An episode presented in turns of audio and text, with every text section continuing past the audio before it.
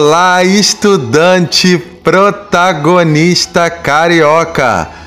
Tudo bem com você? Desta vez falaremos sobre tirinha, letra, música e literatura. A palavra sonho pode ter significados diferentes. Você sabia? Podemos falar que tivemos um sonho enquanto estávamos dormindo ou que temos um sonho na fita ou vários sonhos, desejos a realizar. É tão bom sonhar, você não acha? Aproveitando que estamos perto do fim deste ano tão desafiador, que tal fazer uma lista de sonhos, desejos para o ano que vem, hein? Que excelente ideia! Vou pegar papel e caneta para fazer a minha lista. Eu sou Lincoln Marco Sales, professor e elaborador do seu material de língua portuguesa do oitavo ano. Muito obrigado por ouvir esta audioaula que vai ajudar a compreender o que está neste seu material. Por isso, ouça até o final! Isso mesmo! Fique aqui comigo e com o vovozinho. Vamos agora conferir os textos deste seu material? O texto 1 é uma tirinha muito divertida que tem um ratinho e seus amiguinhos assim um pouco esquisitos. Leia a tirinha para buscar nela o efeito de humor. O texto 2 é um trecho de samba enredo, isso mesmo. Leia-o em voz alta, cante, se expresse, prestando atenção nas rimas. Vamos então fazer uma leitura do texto 2?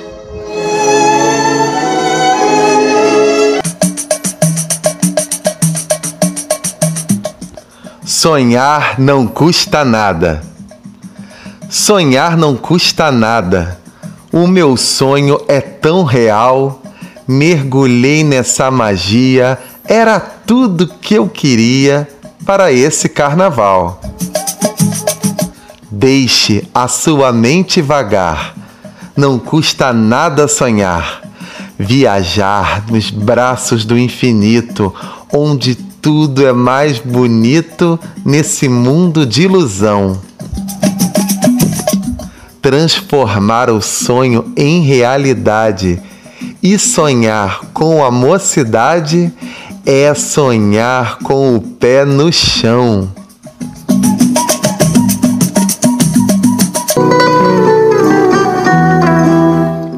Vamos agora falar sobre o texto 3.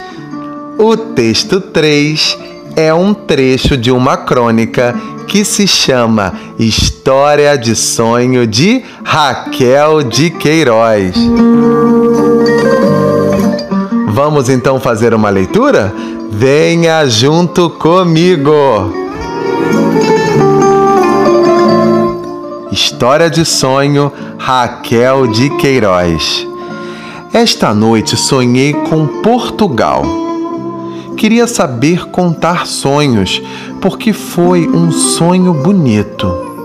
O medo que a gente tem, embora na aparência se trate apenas de um sonho inocente e até lírico, o medo são os amigos interpretadores capazes de tirar uma história de sete cabeças do sonho mais inofensivo. Pois, como dizia, sonhei com Portugal. Não via mapa, nem letreiro, nem explicação formal, mas que era Portugal não tinha dúvida. A gente ia num barco por um rio tranquilo, muito largo e com pedras à margem. E aos poucos se avistava uma cidade ou aldeia com casas antigas, abarracadas, subindo um morro, e eram tantos os pomares que de repente o rio se afundava entre as árvores e se virava num riachinho à toa.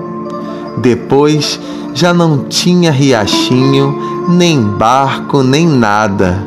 A gente estava dentro de uma das casas do lugar, na sala grande com móveis pesados de talha e umas cortinas vermelhas de veludo.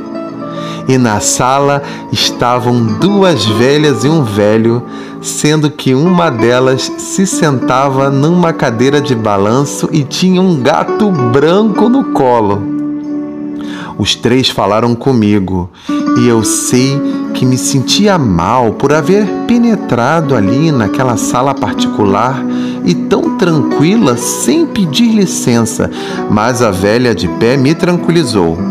Talvez dissesse que era costume receber turistas. A velha sentada não dizia nada, continuava se embalando e sorrindo.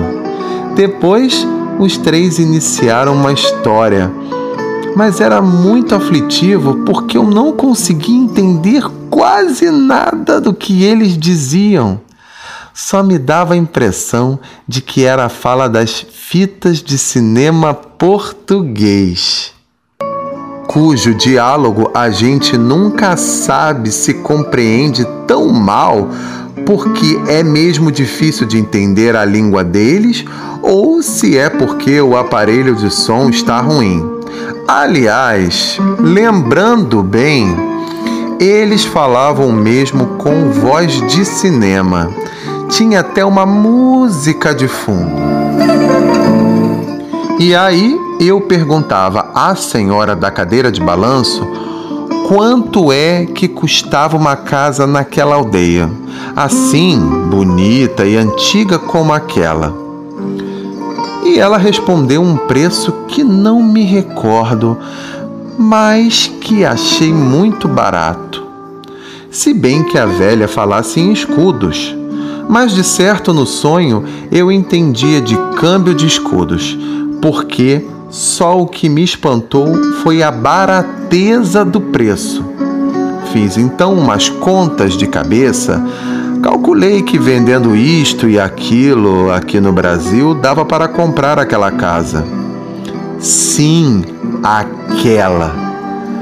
Com a intensidade maior da minha vida, embora eu não tivesse coragem de o dizer às velhas, assaltara minha cobiça de ser dona da casa delas, daquela e nenhuma outra, com aqueles móveis e a pequena escada sumida na sombra da sala grande, e os três velhos e a cadeira de embalo com um gato branco.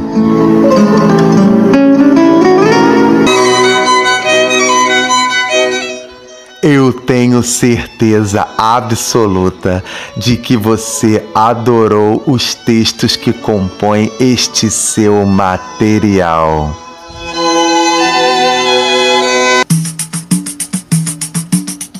Vamos agora falar sobre produção textual, ou melhor, sobre as várias possibilidades de escrita que você vai escolher. Se sonhar não custa nada, que tal compor um texto de sua escolha falando sobre o que sonhamos para nós ou sobre os sonhos que temos quando dormimos? Leia este seu material para se inspirar. Você poderá produzir uma letra de canção, ou uma tirinha, ou um texto narrativo que poderá ser um conto ou uma crônica. O que você vai escolher? Ah, pense nos personagens, no tempo, no espaço, no início, no meio e no final. Capriche!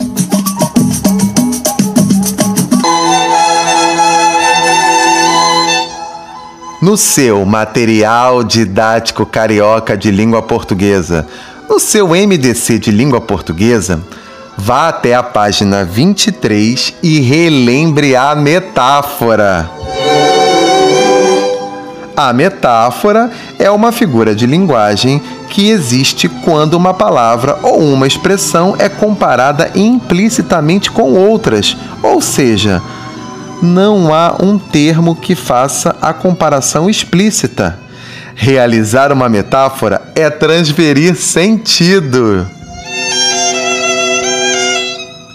No seu material didático carioca de língua portuguesa, no seu MDC, dê uma olhadinha na página 25 para ler o texto A Tradição Carioca da Crônica. A crônica como você bem já sabe, é um gênero urbano e está ligada à cidade. E mais do que nenhuma outra, a cidade do Rio de Janeiro. Não é mesmo?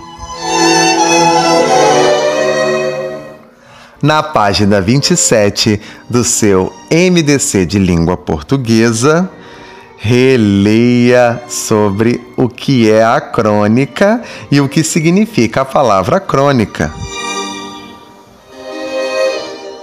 Como você já sabe, mas não custa nada relembrar, a palavra crônica tem como origem a língua grega. Cronos, em grego, significa tempo e a crônica está ligada a um acontecimento em um certo tempo do cotidiano. O cronista, por sua vez, observa ao redor e consegue extrair da trivialidade a essência de uma crônica que escreverá.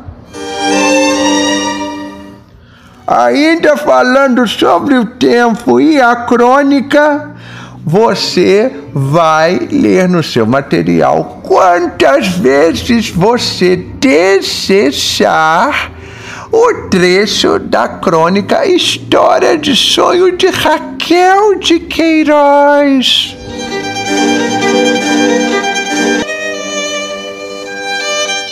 Raquel de Queiroz, 1910-2003, foi tradutora, jornalista, romancista e escritora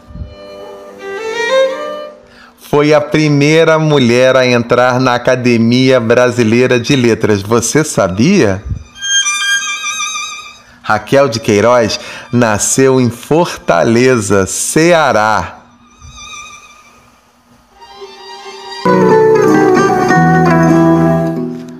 Estamos chegando ao final desta sua audioaula de língua portuguesa do oitavo ano. Mas não fique triste. Estamos aqui com você para te dizer o seguinte: leia, releia, faça e refaça suas atividades. Aproveite, este material é seu e foi feito com muito carinho para você. Isso mesmo, vovozinho! Até a próxima! Até a próxima!